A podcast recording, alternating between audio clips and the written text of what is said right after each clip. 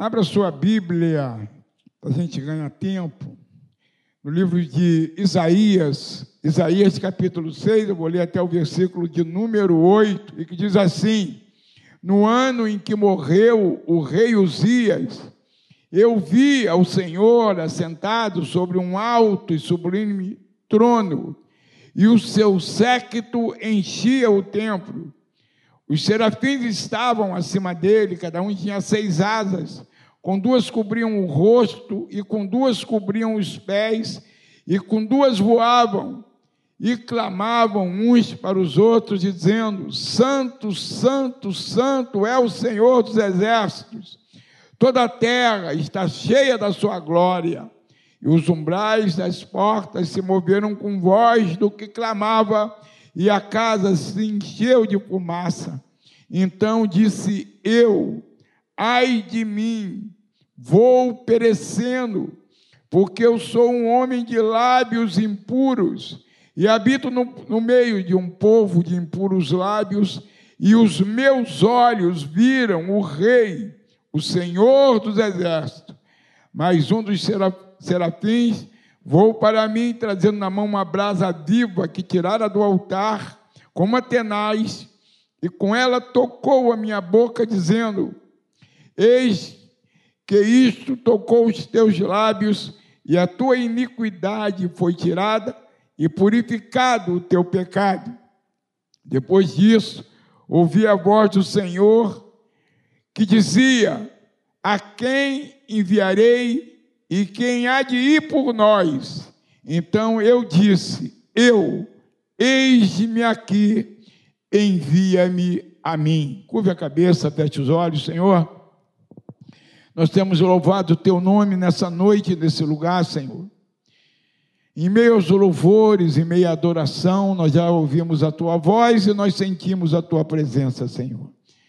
Ouvimos também acerca da tua obra espalhada pelo mundo, particularmente em países em que há perseguição, Senhor. Isso também chamou a nossa atenção, porque, Senhor, em muitos casos, nós vivemos num país em que há liberdade e não fazemos a tua obra, a tua vontade como deveríamos fazer, Senhor. Por isso, continua, Senhor, falando conosco, como tu já tens falado, através dos louvores e através de tudo que nós já ouvimos aqui nessa noite. Fala comigo, fala com teu povo e nos desperte, Senhor, nesse ano de 2022 para uma relação mais proveitosa na tua obra, Senhor, em que cada um de nós possamos nos conscientizar que fazer a tua vontade, proclamar o teu evangelho é missão nossa e nós não podemos abrir mão disso. Te agradecemos orando em nome de Jesus. Amém. Aleluia. Glórias ao teu nome, Senhor. Isaías né? Como eu já falei, eu falo isso recorrentemente, é o profeta messiânico. Ninguém falou mais acerca de Jesus com precisão do que ele, né? Ele vivia numa época em que a frieza espiritual ela dominava o povo. Uns, uns viviam afundados no pecado, mas torpe, outros rejeitavam uma vida de compromisso com Deus, e outros eram indiferentes a tudo que se relacionasse a Deus. Um tempo muito parecido com o tempo que nós vivemos. Era um tempo de frieza espiritual. E essa frieza espiritual hoje diz respeito a mim e a você em muitos casos, em muitas circunstâncias, em muitas situações, porque assim como ele falava para a casa de Israel, povo escolhido por Deus, Deus continua falando dos nossos dias com a igreja, porque em muitos aspectos nós estamos vivendo uma época muito, muito parecida com aquela época. É, com a morte eh, de Uzias, que inclusive muitas pessoas têm uma ideia diferente de Uzias. O Uzias, ele não foi um mau rei, muito pelo contrário, ele foi um dos melhores reis que Israel teve. Ele reinou durante 52 anos. Israel prosperou em, em todas as áreas, inclusive na agricultura, no reinado de Uzias. Mas, infelizmente, a soberba, o orgulho subiu a, a, até o seu coração e teve um momento que ele cismou de oferecer incenso no templo, o que era uma missão dos sacerdotes.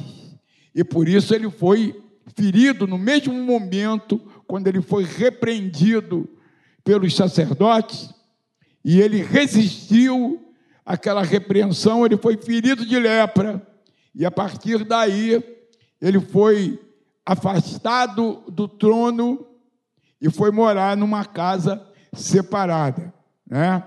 E Isaías, esse profeta, segundo grande parte de teólogos, ele vivia na corte e muitos afirmam, inclusive, que ele era primo de Uzias, né? Parece que o, o, o pai Isaías era era irmão de Uzias. E ele vivia na corte, ele estava numa zona de conforto.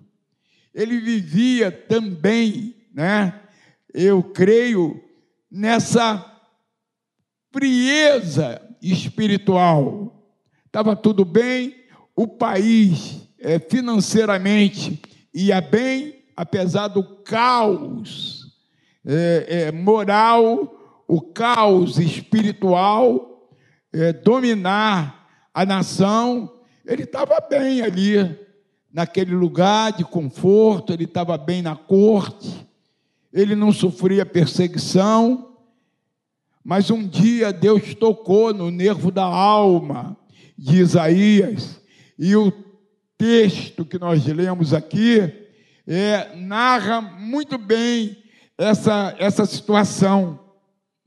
E aí ele acorda, sabe? Eu acho que nós estamos no momento da história é, evangélica brasileira que o povo precisa ser tocado no nervo da alma para acordar, porque os tempos se estreitam, os sinais eles se multiplicam a cada dia, sabe? A gente é, vai ver um noticiário e a gente vê Jesus voltando. A situação que nós estamos vivendo nessa pandemia, eu creio que é um dos sinais descritos por Jesus de como seria o fim do mundo, o fim dos tempos, o arrebatamento da igreja.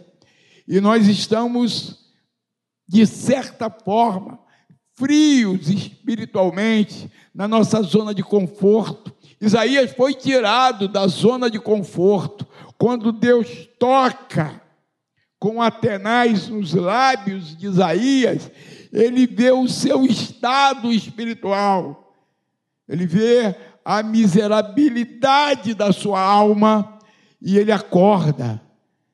E Deus pergunta: A quem enviarei? E ele diz: Envia-me a mim, que essa possa ser a minha oração e a tua oração nesses tempos do fim, nesses tempos em que cada vez mais a necessidade de que o Evangelho seja não somente pregado, como vivido, como disse Andréia, que nós possamos ser uma carta viva circulando pelas ruas e pelos bairros da cidade, para que, que as pessoas leiam Jesus através de nós, através das nossas atitudes, através das nossas ações, através das nossas, da nossa disponibilidade de falar de Jesus é, para as pessoas. A nós, para nós, é muito fácil no Brasil pregar o Evangelho. E nós não estamos aproveitando essa facilidade. Falei hoje pela manhã e volto a repetir hoje à noite que eu tenho saudade de um tempo que nós vivemos na Maranata. Tenho saudade de um tempo em que, num culto de domingo à noite, a igreja, sem nenhum conforto, estava superlotada e, no meio dessa superlotação, um grupo significativo de pessoas que não conheciam Jesus e que eram levadas até o templo, e ali naquele lugar elas eram libertas de espíritos malignos, eram curados, pessoas eram curadas das mais diversas enfermidades. Gente que tinha saído com uma arma na cintura para matar alguém, eu vi isso na igreja de Caxias, colocar um facão em cima do púlpito assim cara tinha saído para matar a mulher que estava traindo ele. Encontrou Jesus na José de Alvarenga, no ar livre que fazíamos ali embaixo, e subiu. E quando se fez o apelo lá no templo, ele foi à frente, colocou aquele, aquela, aquele punhal em cima do púlpito. Sabe, a gente tem saudade desse tempo e a gente crê que esse tempo vai voltar, porque antes de Jesus voltar, eu creio que vai haver um grande avivamento nesse país. Eu creio que Jesus vai usar o Brasil para um grande avivamento e Ele conta com você. Ele conta comigo, mas Ele conta com você para esse grande avivamento em que a sociedade brasileira vai ser sacudida por milagres extraordinários vindos de Deus. E ele conta com você, porque ele poderia mandar os anjos. Deus, ele poderia mandar os anjos, mas ele decidiu que a sua obra seria feita por seres falhos, muitas vezes com alguma impureza, mas que quando ele toca a impureza sai, como fez com Isaías, eu sou alguém de lábios impuros e habito no meio de gente impura. Nossa situação muitas vezes não é diferente, porque nós falamos às vezes coisas que não deveríamos falar e não falamos coisas que deveríamos falar. Que Deus possa nos tocar nessa noite e que só saia dos nossos lábios palavras que edificam, palavras que promovam a vida. A nós, aqui no nosso tempo, é, devemos refletir acerca disso. Como anda a nossa vida. No Novo Testamento, nós encontramos muitas ilustrações a respeito desta frieza espiritual. Por exemplo, a palavra, a parábola das dez virgens, Mateus 25, fala de cinco fiéis e cinco infiéis, honestas, negligenciando, pois estavam com suas lâmpadas sem óleo a chegada do noivo. O noivo, ele se aproxima. Os sinais apontam para isso como está a minha lâmpada e como está a tua lâmpada. Reflita sobre isso nessa noite. A palavra de Deus também fala da parábola dos talentos. Mateus 25, 14 a 30. O primeiro deu cinco talentos. Este multiplicou e produziu dez talentos. Ao segundo deu, deu dois talentos.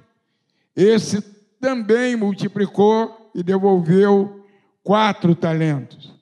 O terceiro recebeu um talento e, ao invés de colocar esse talento em ação, ele enterrou esse talento. Eu creio que tem pessoas aqui, creio não, tenho certeza, que Deus deu dez talentos e está multiplicando esses talentos. A gente vê isso claramente no meio da atividade da igreja. Outros deu, Deus deu dois talentos e estão multiplicando também esses talentos. Mas tem gente que está enterrando o talento que Deus tem. Você tem pelo menos um talento vindo da parte de Deus. Peça a Deus graça, peça a Deus direção, peça a Deus conselho para melhor usar esse talento, porque Deus conta contigo. Se você ganhar uma pessoa para Jesus, vai haver uma festa no céu e você vai tirar uma pessoa do inferno. Então, que esse, esse, essa reunião, esse culto de missão, nos desperte a cada dia para essa missão que é minha, mas é tua também. É nossa, é a missão da igreja. Jesus veio para salvar e ele quer te usar para que essa missão seja cumprida. Pense acerca disso, reflita acerca disso, saia da zona de conforto. Isaías saiu da zona de conforto. Olha a posição social de Isaías. Olha a posição econômica de Isaías. Ele poderia ficar lá na zona de conforto, mas Deus viu potencial nele e o chamou. Assim como Deus vê potencial em você, que está sentado aqui nos ouvindo nessa noite, porque Ele quer te usar com eficiência. Quando nós falamos sobre a preparação, esse, esse encontro que vai ter, a gente fala sobre isso, sobre eficiência, toda essa programação que a Maranata faz em termos de ministração da palavra de Deus, IBM, encontros, é para que a gente possa fazer a obra de Deus com eficiência. As ferramentas estão à disposição.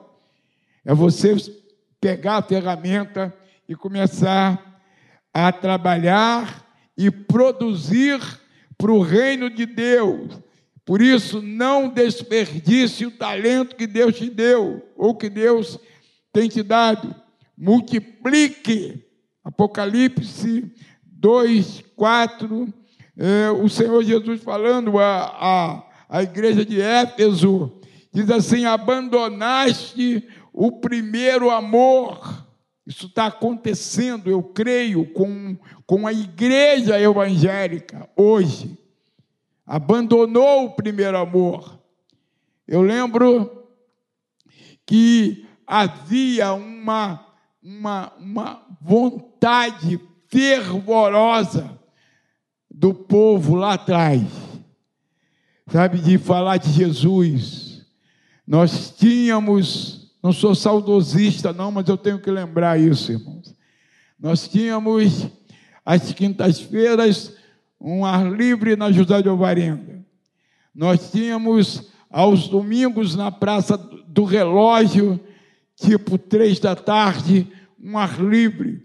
Nós tínhamos um ar livre na Praça do Pacificador no domingo, depois que terminava o primeiro culto. Eu vi muitas vidas serem libertas ali naquela, naqueles ar livres ali, no meio da rua, dezenas de pessoas se entregando nas mãos de Jesus em praça pública. A gente não vê isso mais hoje. Por isso, eu posso dizer que nós estamos parecidos com essa igreja de Éfeso. Perdemos, nos distanciamos do primeiro amor, porque a primeira coisa que um novo convertido queria fazer era proclamar o Evangelho, era falar de Jesus para as pessoas, eram levar as pessoas até a igreja. Já falei isso algumas vezes, muitas vezes até pagando a passagem da pessoa. E nós vimos pai de santo se converter, Abelardo, Abelardo, é, era um diácono de Caxias, ele era um dos pai de santo mais famoso de Caxias. E alguém falou de Jesus para ele, e ele decidiu ir lá sozinho. E aí, quando ele subia as escadas da igreja, o inimigo o acompanhou. O que, é que você está fazendo aqui? E as pessoas viram aquilo, ele falando com alguém que eles não viam, e falou: esse, esse, esse velho está meio maluco, esse velho está meio doido. Aí o bicho falava com ele: sai, rapaz, volta, teu lugar não é aqui. Ele falou: vou experimentar. Se eu gostar, eu fico, se eu não gostar, eu volto. E aí todo mundo, o que, que esse cara. Um grupo grande subindo. Chegou na porta da igreja, lá no, já no, no primeiro piso. O que, que você está fazendo aí, rapaz? Não interessa, já falei que se eu não gostar, eu volto. E entrou no culto. E aquele dia ele teve um encontro com Jesus. E depois ele contava isso. Muita gente não acreditava. Ele levou um grupo, inclusive o Agostinho, meu irmão, que era diácono, foi lá para quebrar as imagens todas. Sabe? Teve uma outra irmã, também dona de centro espírita, aqui no Araruama. A família dela frequentou a igreja aqui durante muito tempo. Esqueci o nome dela. A, a. Muita gente aqui conhece a Alaide. Câncer terminal. Todo o sistema gastrointestinal tomado pelo câncer. E aí levaram ela na igreja de Caxias. Jesus curou a Alaide e ela viveu mais de 20 anos depois daquilo e toda a família quase se converteu. Alguns estão um pouco longe, mas a maioria da família se converteu. Sabe, a gente viu coisas tremendas e maravilhosas e que podem acontecer nos nossos dias, podem acontecer aqui na igreja de São João de Biriti, se nós buscarmos a Deus e pedirmos a Deus graça para que essa frieza espiritual, nós estamos trocando valores seculares por valores eternos, sabe? Mas eu creio nesse avivamento, eu creio que algo pode mudar no nosso meio. Sabe por quê? Porque Deus não mudou. Ele continua o mesmo, ele é o mesmo ontem, hoje e será eternamente. Os milagres que ele fez na antiguidade remota, em algum tempo atrás, ele continua poderoso para fazer nos nossos dias. Continua poderoso para fazer no no, nos nossos dias. Foi nesse cenário de frieza espiritual que Deus ele despertou Isaías. Isaías foi um instrumento de Deus para levantar e confrontar a nação que vivia uma religiosidade de aparência um evangelho social. É, a Andréia falou assim, alguma coisa muito pertinente. Hoje todo mundo diz que é crente. Sabe? A grande maioria das pessoas, não, eu sou crente, eu sou crente, eu sou crente. Mas a gente muitas vezes não vê resultado nisso. Não vê resultado nessa religiosidade. É crente, mas não muda. Nada muda. Eu vi no outro dia um debate entre entre uma pastora lésbica, uma hora e trinta e cinco, com o César Cavalcante, um teólogo. César Cavalcante. Lana Holder e César Cavalcante. Depois procura lá, vai lá. A mulher é usada pelo capeta. Ela tem muito conhecimento. Teve um momento que o César deu até uma gaguejada, mas ele deu a resposta que ela que ela precisava. E aí ela falou um negócio e ela falou assim: Jesus não é preconceituoso. Ele manda a gente ir a ele como estiver.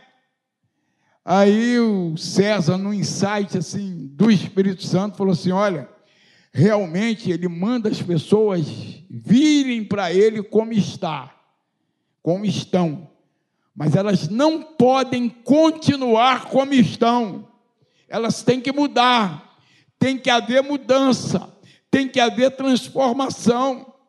O mundo tem que ver essa transformação, porque é através dessa transformação dessa vida diferenciada na presença de Deus, que o mundo vai crer que Ele realmente é Deus. Pode vir como está. O Evangelho realmente faz essa proposta. Venha do jeito que você está. Não, não tente se transformar antes de ter um encontro com Jesus, porque você não vai conseguir. Você não vai conseguir. Sem a ação do Espírito Santo, a gente não sai do lugar. Mas quando nós nos jogamos nos braços de Jesus e pede para que Ele transforme as nossas vidas, há mudança. Tem que haver mudança. Senão, não é conversão. Tem que haver mudança. E o mundo está desse jeito. Já tem igrejas ditas evangélicas para todos os gostos, né? para todos os gostos. Casa um homossexual, homem com homem, mulher com mulher, pode casar. Só que vai ter uma decepção muito grande quando participa a eternidade. Vai para o inferno, não tem jeito. Porque a palavra de Deus ela não muda, ela é imutável. Deus não faz negociação. E nós precisamos nos despertar quanto a esse aspecto. E esse Isaías, ele foi um instrumento de Deus, ele saiu da zona de conforto. É uma das coisas que me chama muita atenção. Ele não precisava ter, ter largado a corte, ele tinha uma posição privilegiada, mas quando o Espírito Santo tocou em Isaías, ele mudou de vida. E a proposta do Evangelho é essa: mudar de vida, mudança de vida. E quando a gente muda de vida, o Espírito Santo começa a nos orientar como melhor fazer a obra de Deus. O povo estava numa UTI espiritual, pronto para morrer e ir para o inferno. Deus vai e fala para ele, fala do meu amor, fala da minha misericórdia, fala do meu perdão, fala que eu quero salvá-los. Jesus, eu volto, volto a dizer, veio para salvar, não foi para enriquecer ninguém. Não acredite nesta proposta espúria de paraíso na terra. Isso aqui não é um paraíso. O paraíso nós vamos encontrar quando partirmos para os braços de Jesus. Não acredite em pare de sofrer, porque Jesus falou: nesse mundo tereis aflições, Tem de bom ânimo, porque eu venci o mundo. Então não acredite nisso. Busque a presença de Deus para a tua vida, para que você seja mais útil nas mãos do Senhor. Sabe, irmãos, estamos num culto de missões. Deus pode tocar em vidas nessa noite de uma forma sobrenatural e colocar um desejo no teu coração de ser útil em sua obra. Um desejo no teu coração de que tuas atitudes tenham uma relevância tão grande que pessoas vão ter um encontro com Jesus através da tua vida, das tuas atitudes, ao conversar com você.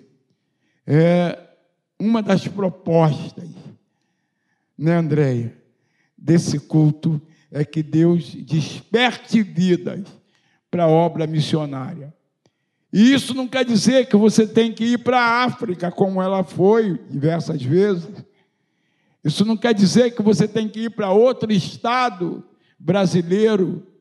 Deus pode te usar no teu trabalho, na tua escola, na universidade, conhecendo a palavra de Deus e confrontando aqueles que se levantam contra a proposta de Deus, é o que a gente mais encontra no meio acadêmico, sabe? Mas para isso você tem que se dispor, você tem que fazer como Isaías: a quem enviarei? Envia-me a mim, Senhor, e o resto Deus vai fazer na tua vida. Aquilo, aquela capacidade que você vai precisar para desempenhar bem essa missão, Deus vai fazer na sua vida. Não se preocupe. É, o Senhor falou para os seus discípulos assim: olha, não fiquem preocupados com aquilo que vocês vão dizer, com aquilo que vocês vão falar, porque nesse momento o Espírito Santo vai colocar palavras na sua boca. Sabe, o Espírito Santo ele coloca palavras na nossa boca quando a gente não sabe aquilo que vai dizer. Senhor, eu não sei o que falar. Ele diz: fala isso. Eu te preparo e fala isso. Vai e fala. Tem que ter ousadia. Então, irmãos, a proposta é essa: evangelização. A experiência de Jesus, a experiência de Isaías, passou por alguns processos. O primeiro está no versículo de 1 ao 4, né, que eu chamei de contemplação. Uzias tinha morrido, existia um vazio de poder, uma disputa pelo trono. O caos, quando um rei morria, normalmente se instalava. Né? Havia aquele vazio de poder e o caos se instalava. As perspectivas eram desanimadoras. E aí, quando tudo vai mal, só existe uma saída: é a intervenção de Deus. É por isso que nós estamos clamando em meio a esse caos. O país está um caos. É pandemia, é disputa pelo poder, é caos econômico, governo não sabe o que fazer em meio a tanta oposição.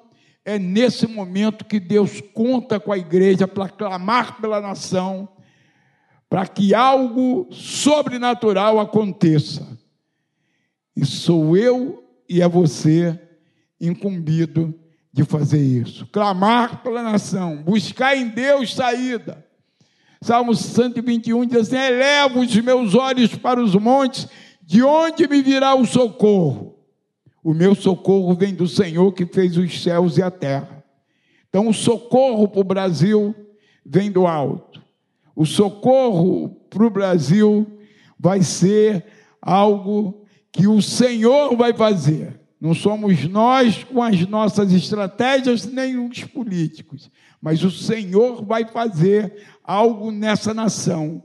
Se o meu povo que se chama pelo meu nome se humilhar, clamar, buscar a minha face, eu ouvirei do céu, perdoarei os seus pecados e sararei a sua terra. Segundo Crônicas 7,14, Deus dá essa promessa para a igreja. Então vamos clamar a Deus, vamos nos colocar na brecha, vamos nos colocar à disposição do Senhor. O segundo estágio, ele viu a si mesmo, ele viu a sua miséria. Então disse eu, ai de mim, que vou perecendo, porque eu sou um homem de lábios impuros e habito no meio de um povo de impuros lábios, e os meus olhos viram o rei, o Senhor dos exércitos. Aleluia. Deus, ele se revela aquele que busca a sua face. Se você buscar a face de Deus, Deus vai se revelar a você. Ele viu a necessidade do povo. Depois disso, ouvi a voz do Senhor que dizia: Quem enviarei quem há de ir por nós? Então disse eu: Eis-me aqui, envia-me a mim. Que essa possa ser a nossa oração nessa noite, nesse culto de missões. A quem enviarei? Que eu possa dizer, que você possa dizer: Eis-me aqui, envia-me a mim, com as minhas fraquezas, com as minhas fragilidades, muitas vezes com o meu medo, com a minha falta de ousadia, mas transforma todas essas coisas e envia-me a mim que a gente possa meditar acerca disso. Colocar de lado aquilo que é temporal e valorizar aquilo que é eterno, que é fazer a vontade de Deus. Porque nós não vamos levar nada dessa terra. Sabe que os meus projetos e os teus projetos esteja em sintonia com os projetos de Deus para a minha vida e para a sua vida. Sabe, em 1992, 1992, no mês, no mês de junho de 1992, nós tínhamos feito uma campanha lá no sul de São Paulo, uma cidade chamada Cajati. Nós fazíamos é, uma viagem missionária com o pastor Cassiano, pelo menos de dois em dois meses. E eu vinha com Jessi, mais duas, duas ou três meninas no carro. Tínhamos acabado lá de essa campanha nessa igreja, mais ou menos 10 horas da noite, mas eu tinha que trabalhar segunda-feira, era um domingo, e as meninas também. E nós viemos, saímos de lá 11 horas, 11 horas da noite, mais ou menos, quase 700 quilômetros. Cajati ficava 70 quilômetros da divisa com o Paraná, e nós viemos embora, viajamos a noite toda. Quando chegou em Barra Mansa, todo mundo dormindo e eu dormi também. E eu comecei a sair da estrada, pegou naquele gelo baiano, eu acordei, e aí consegui controlar o carro, e falei para Deus, Senhor, eu vou parar, eu vou parar, sabe? É, meu negócio estava numa crescente muito grande. Eu falei, vou parar, vou cuidar dos meus negócios, vou continuar servindo a Deus, mas sem essa intensidade toda, porque eu não vou aguentar. No dia, no dia seguinte, não teve dia seguinte, foi naquele mesmo dia, naquela mesma madrugada, chegamos em casa, era seis horas da manhã, mais ou menos, e as meninas ficaram na Avenida Brasil e e foram para o seu trabalho. E eu fui para casa e fui dormir um pouco, noite toda sem dormir. E aí, quando deu 10 e meia, 11 horas, eu fui para o escritório. E aí, quando cheguei lá no escritório da fábrica, é, peguei o telefone, o telefone estava mudo naquela época, 30, 30 anos atrás exatamente. É, o telefone estava mudo, eu fiquei chateado, tinha um monte de coisa para resolver através do telefone, o telefone estava mudo. Aí botei o telefone, comecei a fazer alguma outra coisa. E de repente eu peguei o telefone novamente, botei no ouvido. E aí tinha uma voz do outro lado: alô, alô, alô. Aí eu falei: alô, é o Carlos Ribeiro que está falando? É. Sabe quem está falando? Eu falei: não estou, identificando a voz. É o pastor Paulo César Brito. Eu preciso que você assuma a igreja de Campo Grande no primeiro sábado de julho, que era o dia 4 de julho de 92, dia da independência dos Estados Unidos. Aí eu fiquei mudo, não sabia o que responder. Eu tinha falado para Deus que eu ia parar. Naquela madrugada eu falei para Deus que eu ia parar. Eu quase morri e matei todo mundo. Fiquei sem falar. Fiquei sem falar. E aí Conversamos, aí ele pediu o telefone lá de casa e ligou para a Gessia. Olha, estou convidando o teu marido, você, você, você, você topa. Aí ela falou assim: ó, desde que ninguém me cobre nada.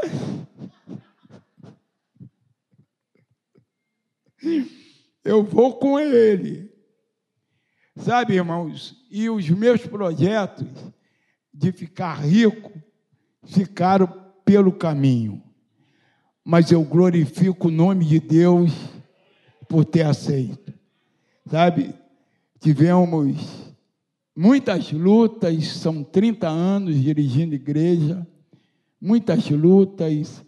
Eu muitas vezes eu, domi, eu, eu duvidei eh, do ministério que as pessoas disseram que Deus tinha colocado em minhas mãos mas foi a atitude mais sensata que eu tomei. Eu, como Paulo, o velho, né, que eu já estou até mais velho do que ele estava quando falou isso, hoje eu posso dizer assim: combati o bom combate, estou terminando a carreira, mas guardei a fé. Peça a Deus unção de ousadia, porque Ele é um bom patrão, não fica devendo nada a ninguém. Vamos ficar de pé? Aleluia.